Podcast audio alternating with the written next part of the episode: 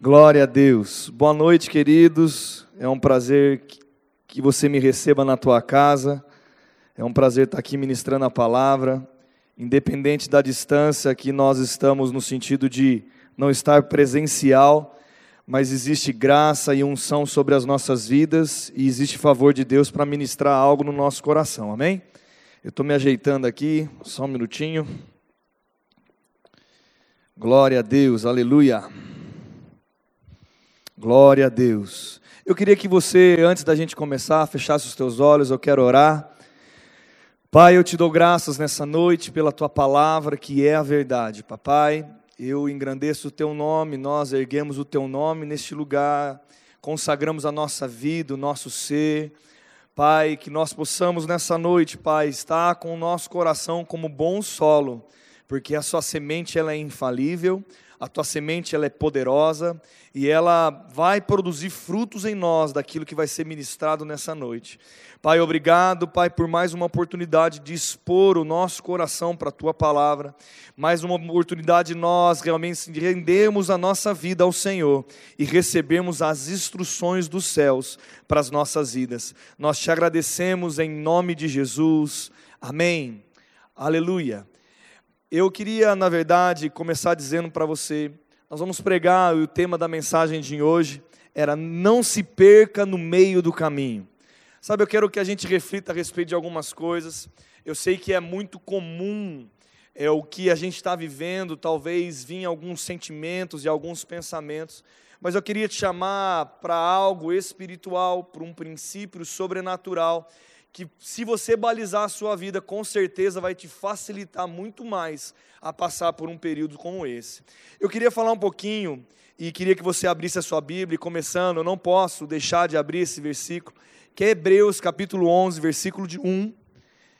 Então abra sua Bíblia comigo em Hebreus 11, 1.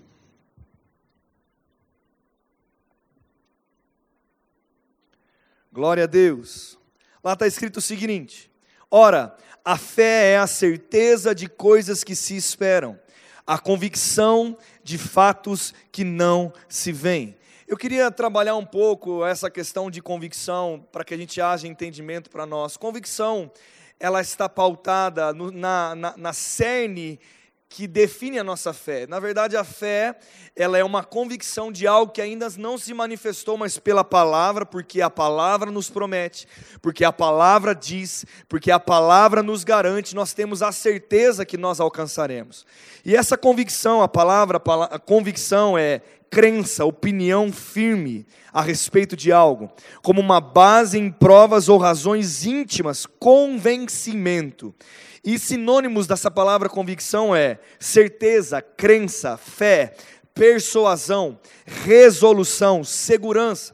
Sabe, querido, essas coisas eu vejo que quando muitas vezes nós somos abalados, quando muitas vezes algumas coisas na nossa vida ela, elas perdem um pouco aqueles, aquela segurança, ou talvez, porque a sensação que mais a maioria de nós estamos tendo é nós não conseguimos controlar o que nós estamos vivendo. E talvez é isso mesmo, eu quero te dizer, você talvez não consiga controlar tudo o que você está vivendo, porque talvez não dependa de você. Mas eu quero te chamar a atenção porque se você olhar para essas coisas, talvez o descontrole de algo que você não controla, pode vir sobre você uma ansiedade, pode vir sobre você pensamentos, pode vir sobre você até desconfiar da própria palavra. E nós vamos conversar um pouco a respeito sobre isso, mas antes de entrar nisso, eu quero que você entenda ao contrário. Porque se você andar e você começar a tirar as convicções como o, o, o, piso, o lugar de sustentação, de fundamentação da sua vida, com certeza você vai se sentir perdido. E sabe, a convicção, a fé, ela está pautada nisso. Ela está pautada numa certeza, numa persuasão firme interior. Ela não é exterior. A fé não está pautada no que eu vejo. A fé não está pautada no que eu sinto, mas a fé está pautada naquilo que eu creio. E nessa base de fé, de crer em algo, uma convicção surge no meu coração. Na verdade, a convicção ela não surge, ela é afirmada através da minha fé.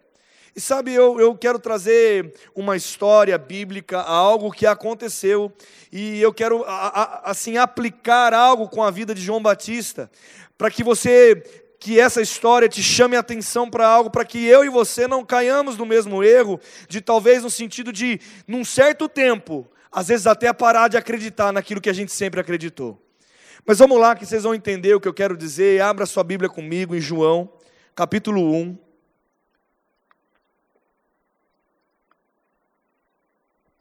versículo de número 26. João, capítulo 1, versículo de número 26. Respondeu-lhes João: Eu batizo com água, mas no meio de vós está quem vós não conheceis, o qual vem após mim, do qual não sou digno de desatar-lhe nem as correias das suas sandálias. Essas coisas se passaram em Betânia, do outro lado do Jordão onde João estava batizando. Versículo de número 29. No dia seguinte, viu João a Jesus, que vinha para ele e disse: Eis o Cordeiro de Deus que tira todo o pecado do mundo. É este a favor de quem eu disse: Após mim vem um varão que tem a primazia, porque já existia antes de mim. Eu mesmo não o conhecia, mas a fim de que ele fosse manifestado a Israel, vim, por isso, batizando com água. Versículo 32. E João testemunhou, dizendo, e agora eu quero te chamar a atenção nisso. Viu o Espírito descer do céu como uma pomba e pousar sobre ele. Eu não o conhecia. Aquele, porém, que me enviou batizar com água, me disse: Aquele que sobre quem vires descer e pousar o Espírito, esse é o que batiza com o Espírito Santo. Versículo 34, olha que declaração maravilhosa. Pois eu de fato vi e tenho testificado que ele é o Filho de Deus. Sabe, querido, eu quero te contextualizar um pouquinho. João foi aquele que apregoou Jesus, ele falou sobre o batismo do arrependimento, ele começou a anunciar coisas voltando o povo para se arrepender dos seus pecados, porque estava vindo alguém, ou estava vindo o maior, estava vindo alguém que iria salvar, queria revolucionar toda a história da humanidade. Sabe, e chegou o dia onde João, e ele declara, ele não conhecia Jesus, mas ele tinha entendido que quando ele tivesse a experiência dele ter ver, descer sobre ele o Espírito Santo, esse era o Filho de Deus. E aconteceu e ele testemunhou, ele falou com convicção: Eu vi e testifico que este é o Filho de Deus. Sabe, João, eu não sei você, mas eu imagino que uma experiência como essa numa vida de uma pessoa foi uma experiência sobrenatural, algo estrondoso. Eu queria estar tá lá, já pensou você batizando Jesus Cristo, o autor e consumador da nossa fé batizando o Salvador. Meu irmão, seria uma experiência. A gente, como pastor, nós, como pastores, quando nós fazemos o batismo, já é uma grande alegria celebrar uma festa chamada batismo. Aqui na nossa igreja há uma festa, há uma celebração. Nós vamos num lugar, nós cantamos louvores, há tanta alegria, porque é uma confissão externa do que aconteceu dentro, é algo estrondoso, nós já se alegramos, é algo sobrenatural também. Imagine a possibilidade de batizar Jesus. Sabe, querido, essa experiência com certeza eu posso dizer que marcou a vida de João Batista. Não foi qualquer coisa que aconteceu, não. Ele batizou Jesus e ele teve uma experiência, ele teve uma visão de um Espírito Santo descendo sobre Jesus como pomba. Algo, uma convicção nasceu que estava dentro, brotou para fora e ele confessou algo. E aí que eu quero começar a chamar a sua atenção. Ele disse algo, ele gerou algo do seu interior através da sua boca, liberando aquilo que era uma convicção dentro. E qual que era a convicção? Eu vi e eu testifico que ele é o filho de Deus. Sabe, querido, e depois que João fez isso, a vida seguiu.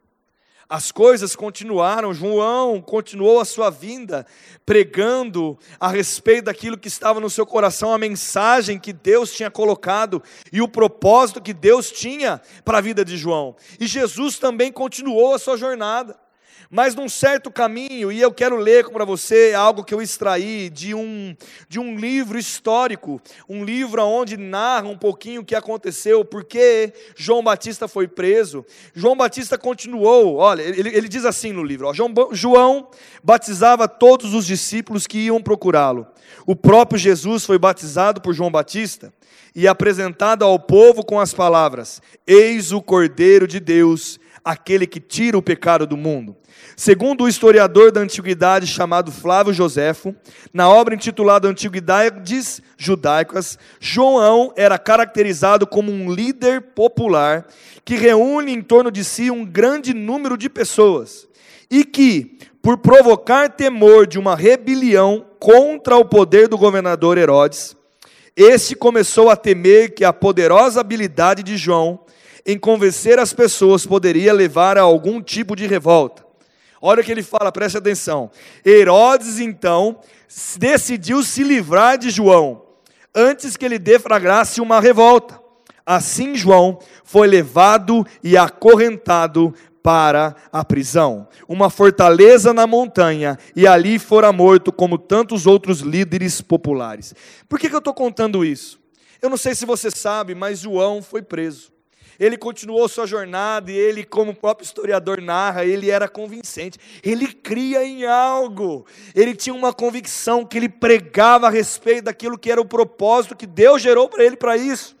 E ele tinha uma mensagem, e o, a liderança daquela época começou a ter medo dele.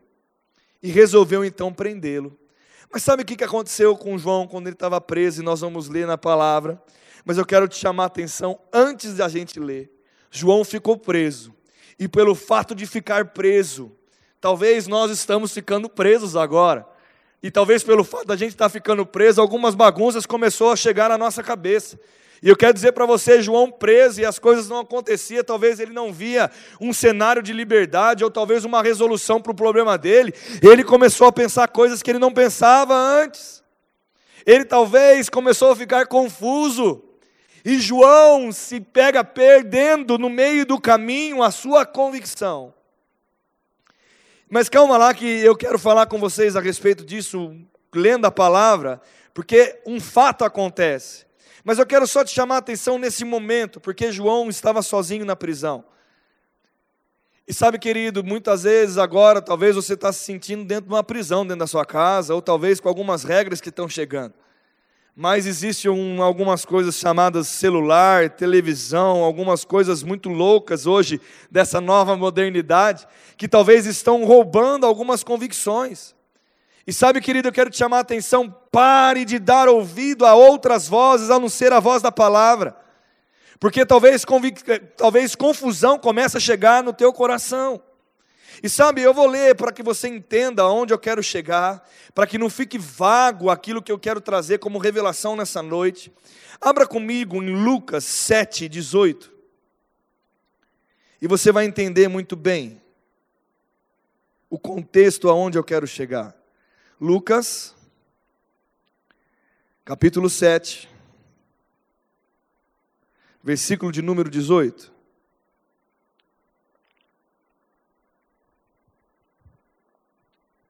João não foi abandonado pelos seus discípulos, não, os discípulos visitavam ele. Todas essas coisas foram reveridas a João pelos seus discípulos.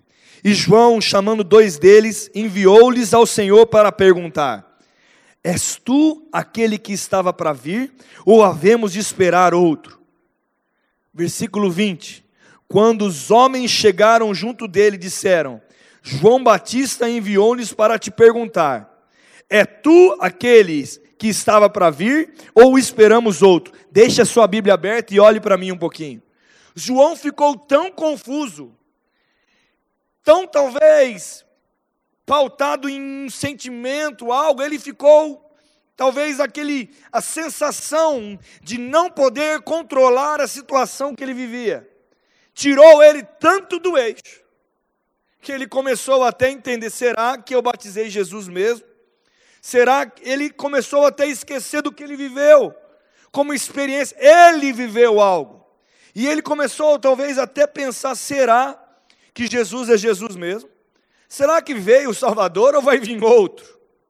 Sabe, querido, Eu quero te chamar a atenção para você nessa noite. Sabe, não é porque as coisas estão apertando um pouquinho que Jesus, que Deus, a obra redentora não funciona mais, que salvação não acontece, que milagres não acontecem, que Deus não continua sendo Deus, que Deus não cura, que Deus não salva, que Deus não prospera. Deus continua sendo Deus. E sabe, querido, muitas vezes a pressão nos tira tanto do eixo que pensamentos, loucuras começam a vir na nossa mente. Mas nós temos algo, nós temos um segredo, e eu quero te mostrar na palavra. Jesus era top, querido. Jesus era inteligente, ele era tão extraordinário, sobrenatural, ele deu uma resposta para os discípulos daquele homem chamado João Batista, que eu não sei você, só o fato de pensar nisso. Meu irmão, se você tivesse aqui comigo na igreja, a gente estaria correndo agora. E eu só não corro para não sair diante da câmera. Porque senão isso me anima a entender algo, porque Deus, Ele é poderoso. Sabe, querido, Jesus, ele não pegou essa declaração e começou, talvez, filosofar com os discípulos de João Batista. Jesus não pegou essa declaração e falou: Ei, João está louco? Fala para ele que ele está louco. Como ele pode duvidar de mim? Não, Jesus não ficou discutindo nada. Oh, meu irmão. Muitas vezes nós estamos aí, está vindo barulho na nossa cabeça, a gente quer ficar discutindo as coisas. Não é isso. Não é isso que vai livrar a sua mente e vai colocar fé dentro de você e uma convicção que nada pode roubar. Não, Jesus não ficou discutindo, Jesus não ficou criticando João, Jesus nem falou nada para o João no sentido de uma crítica. Não, não, não, ele não ficou preocupado com o que João estava pensando. Mas ele disse algo para os discípulos. Naquela mesma hora, curou Jesus muitas moléstias de flagelos e os espíritos malignos, e deu vista a muitos cegos. Meu irmão, preste atenção. Então Jesus lhe respondeu: Ide anunciai a João: O que vistes aqui, os cegos vêm, os coxos andam, os leprosos são purificados, os surdos ouvem, os mortos são ressuscitados, e os pobres anunciá-los o evangelho. E bem-aventurado aquele que não achar de mim pedra de tropeço. Querido, olha para mim. Sabe, Jesus, ele não ficou preocupado em responder nada para João que não foi o que ele mostrou quem ele era. Sabe, querido, eu quero dizer algo para você: pare de querer filosofar. Pare de querer discutir, pare de querer controlar algo que você não controla, mas lembre do Deus Todo-Poderoso que um dia te salvou, que um dia perdoou seus pecados, que um dia enviou Jesus para mim, por você, para nos salvar, a obra redentora que chegou na tua vida. Lembre no Deus que um dia proveu você. Lembre de um Deus, sabe por quê? Porque Deus continua curando. Jesus deu uma resposta para João. Ele deu uma resposta: Ei, lembre quem eu sou, lembre o que eu posso fazer, lembre quem você é em mim. É isso que eu quero trazer para você nessa noite. Talvez entender de coronavírus, meu irmão, não vai mudar a sua situação, mas entender quem Ele é em você, quem você é em Cristo, o que você pode em Cristo e aquilo que você tem em Cristo Jesus, vai revolucionar a história da sua vida. Sabe, querido, Deus, Ele é poderoso, mas precisa haver uma convicção dentro de nós, porque a fé é uma convicção, é uma persuasão firme a respeito de algo. Sabe, eu fico admirado com Jesus, porque Jesus poderia ter pego essa situação até mesmo para se chatear. Ei, aquele cara me batizou. Ei, ele foi usado. Sabe, querido Deus, Ele não está aqui para nos pontuar nossos erros. Talvez você está olhando para mim e eu vou até dizer, se está me assistindo, até você começou a duvidar de coisas, até da palavra, até de coisas que talvez você já ouviu e fala, não, Deus não pode. Deus pode, mesmo que você talvez duvidou, meu irmão, se arrependa, mas entenda algo: Deus continua sendo Deus. Sabe, Deus é bom em todo o tempo, do Senhor só procede toda boa dádiva. Sabe, se, ele, ele é tão poderoso, Ele é tão amoroso conosco.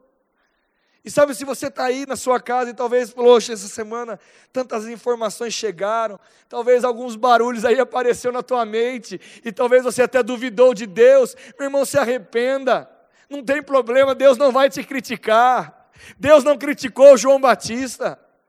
Através de Jesus. Não, Jesus não criticou ele. Jesus não condenou Jesus, João Batista, não. Ele mandou uma mensagem e avisa João que eu estou continuando fazendo a mesma coisa. Sabe quando ele manda essa notícia através dos discípulos? Ele está dizendo: Ei, João, valeu a pena o que você fez, porque você fez a sua parte e eu estou fazendo a minha. Essa era a mensagem de Jesus, dizendo: Ei, João, é verdade, eu estou aqui, eu estou manifestando. Eu vim para trazer cura, eu estou curando.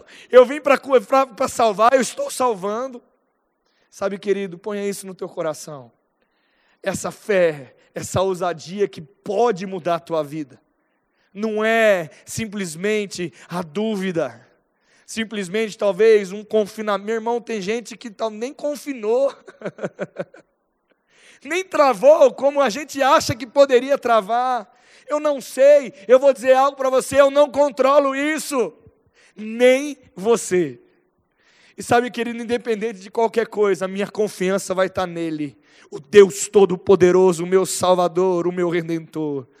Aquele que me ama, aquele que me provê, aquele que dá inovações de ideias, estratégias, paz no meu coração, aquele que traz paz que excede todo entendimento humano, não é uma paz natural. E sabe, querido, eu declaro sobre você essa unção te pegando na tua casa, uma convicção pegando você, a unção de graça e favor tomando conta da sua vida. Eu creio em algo tão poderoso, meu irmão. Sabe, eu estou ministrando, eu estou é tão presente para a unção aqui, entendendo o que Deus é para nós, vai revolucionar a nossa vida independente de qualquer circunstância, independente de qualquer doença. Meu irmão, creia na palavra, medite na palavra, pare de dar atenção a coisas que você não controla. Ore pelas autoridades. Eu não estou nem aí com política, com nada disso. Eu estou aí com o Brasil, com o mundo porque é necessário que agora a oração, nós vamos ganhar no Espírito, querido. E sabe, e depois que fizer isso, descanse em Deus, porque existe um princípio da fé. Aquele que crê entra em descanso. Eu não posso andar doido, você não deve andar doido, você deve descansar em Deus. E sabe, eu vou dizer algo para você. As pessoas hoje estão tão, talvez, tomadas por uma circunstância no seu coração, que estão duvidando de coisas que não se duvida. Você vai duvidar de Deus, querido, que Ele pode te livrar das coisas? Você já está começando a pensar nos problemas dos problemas dos problemas? Sabe, eu quero só te chamar a atenção para isso. A minha mensagem é essa hoje. E sabe, você, a própria palavra nos incentiva a isso. Examine-se ao homem, a si mesmo. E eu quero te desafiar a fazer isso. Como que está seu coração? Será que Bambeou, meu irmão, desbambeia hoje, fique firme. Fique firme. Fique firme. E eu quero encerrar só praticando, ensinando uma prática de um princípio. Daniel, como eu libero as minhas convicções? Pastor, como eu libero isso? Através da minha boca. Cuidado o que sai da tua boca, porque vai ser exatamente o que sai da tua boca aquilo que você vai viver se você tem confessado coisas chegando na tua casa, ou coisas que vão acontecer, meu irmão, cuidado com a declaração das convicções e das confissões que saem da tua boca, porque elas vão trazer a realidade para a sua vida. Cuidado, o princípio da fé funciona e o princípio da confissão funciona também. Fique atento, fique atento, fique com a experiência passada. Sabe como que é um bom, um bom método agora? Lembra dos livramentos que você teve. Lembre. Sabe, todo, todos nós temos uma salinha de troféus no espírito. Vai nessa sala dos troféus. Entre nessa sala de oração, nesse lugar, nesse lugar de, de vitória, nesse lugar de livramento. Olhe, lembre, traga à memória aquilo que te traz esperança. Levante, celebre os troféus passados e creia que as vitórias virão no seu futuro. Creia que as coisas estão se resolvendo. Comece a declarar: ei, vai se resolver. Tudo vai bem, vai dar certo. Meu irmão, essa é a nossa parte como igreja. Eu quero deixar essa palavra para vocês, essa meditação para vocês. Eu quero que vocês entendam que isso é tão poderoso, sabe? Se bagunçou, desbagunça hoje.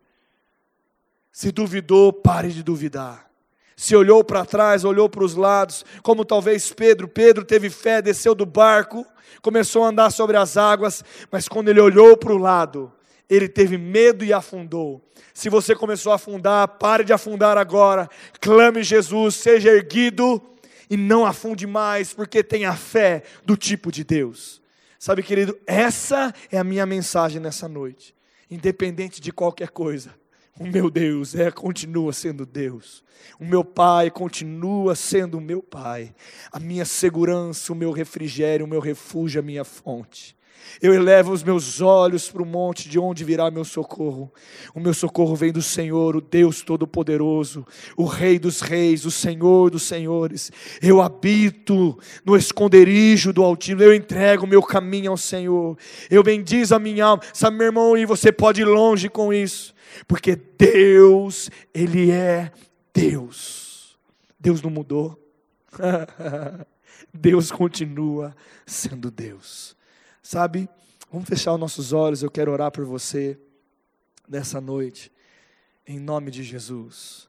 Pai, obrigado, Pai, por essa palavra. Deus, eu declaro, Pai, a unção que despedaça todo o jugo, vindo sobre a minha vida e sobre a vida de cada um dos meus irmãos. Pai, eu declaro a unção e a graça sendo tão presente na vida de cada um que está escutando essa mensagem. Que, Pai, uma convicção firme a respeito do Deus Todo-Poderoso renasça, seja fortalecida, seja estabelecida, cresça dentro de nós. Pai, nós queremos pedir perdão se por acaso nós erramos e falseamos os nossos pensamentos. Mas nós queremos, Pai, hoje alinhar a nossa vida, lembrar dos fundamentos e estabelecer firme os nossos passos, crendo no Deus Todo-Poderoso.